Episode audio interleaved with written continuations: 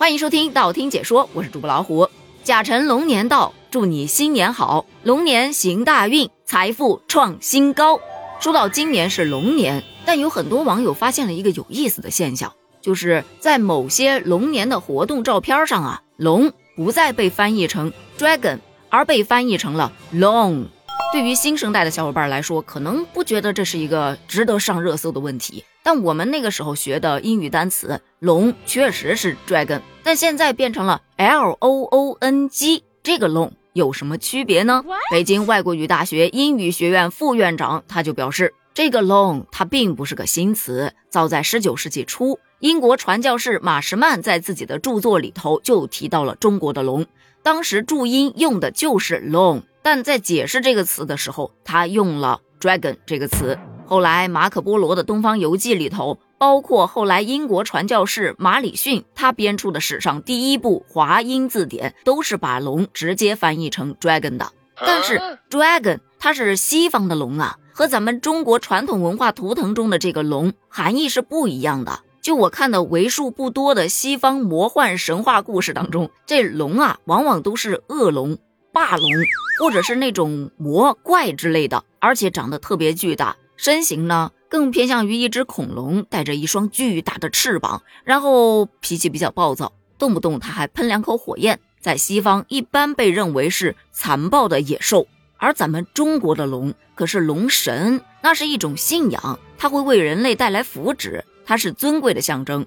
而且从外形上来看，咱们中国的龙也是明显更具特色。它有马头、蛇身、鹿角、龟眼、虾须、鱼鳞、虎掌、鹰爪、牛耳，代表的是好运吉祥。而且我们是龙的传人，而不是 dragon 的传人。对于这种翻译上的变化，很多小伙伴是拍手叫好。哎，这个翻译特别棒啊，早就应该改过来了。以前看外国片就觉得咱们中国的龙和外国的龙明显不一样嘛，怎么能用一样的词儿呢？但也有小伙伴表示担忧。那这龙年的高考，你先告诉我教材改没改呀？这个担忧确实也有一定的道理哈。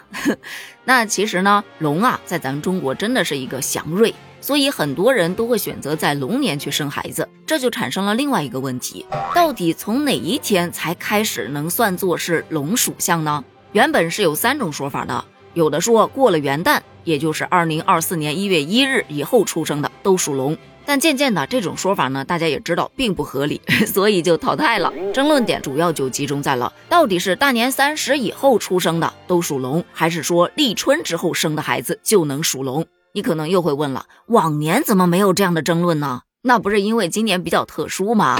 今年的立春在大年三十之前，所以有专家就认为，一个人的属相是由出生干支历的地支决定的，十二地支对应十二生肖。以二十四节气的立春为年的分界线，那么从干支历的角度来看，立春之前是上一个属相，立春之日起就是下一个属相。所以今年立春过后，你就可以属龙了。因为按照古代的记法，年是从正月初一开始，所以我们春节过的是年。但是岁呢，它是从立春开始，十二生肖又是以一岁为时间跨度的。换句话说，过了立春才真正的进入到下一个生肖属相。你看看有理有据，它就特别合理啊。然而还有一批人表示，不管是平年还是闰年，属相那都得从正月初一开始算起。这又是为什么呢？哎，别急，因为这是国家规定的。早在二零一七年的五月十二日。中国科学院紫金山天文台起草了农历的编算和颁行，并在二零一七年九月一日开始实行。而这个颁行当中明确规定，农历年的命名方法由干支纪年法和生肖纪年法来表示。每年的正月初一到第二年的除夕为计算生肖属相的起止日。简单来说，就是国家规定生肖属相从正月初一开始算。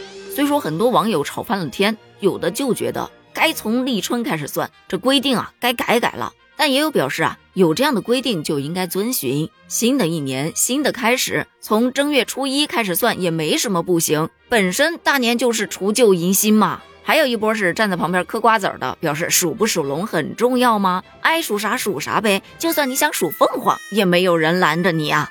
对于很多老一辈的人来讲啊。属相是很重要的。你就比方说，我之前也跟大家分享过，我和我老公结婚的时候，哎呦，那属相啊，那八字啊，都是拿去合了又合，合了又合，觉得两个人确实，嗯，良配，这才准许结婚的。好了，咱们关于龙的知识帖啊，就聊到这儿了。今天是大年三十，也祝大家阖家欢乐，身体健康，万事如意，平平安安，幸福相伴。好好珍惜今年的大年三十哦，因为未来的五年都没有大年三十啦。要问为什么，那都是月亮惹的祸。关于龙年，你还有哪些知识点想知道的呢？欢迎在评论区留言哦，咱们挑几个来做龙年知识帖第二弹。评论区见，拜拜。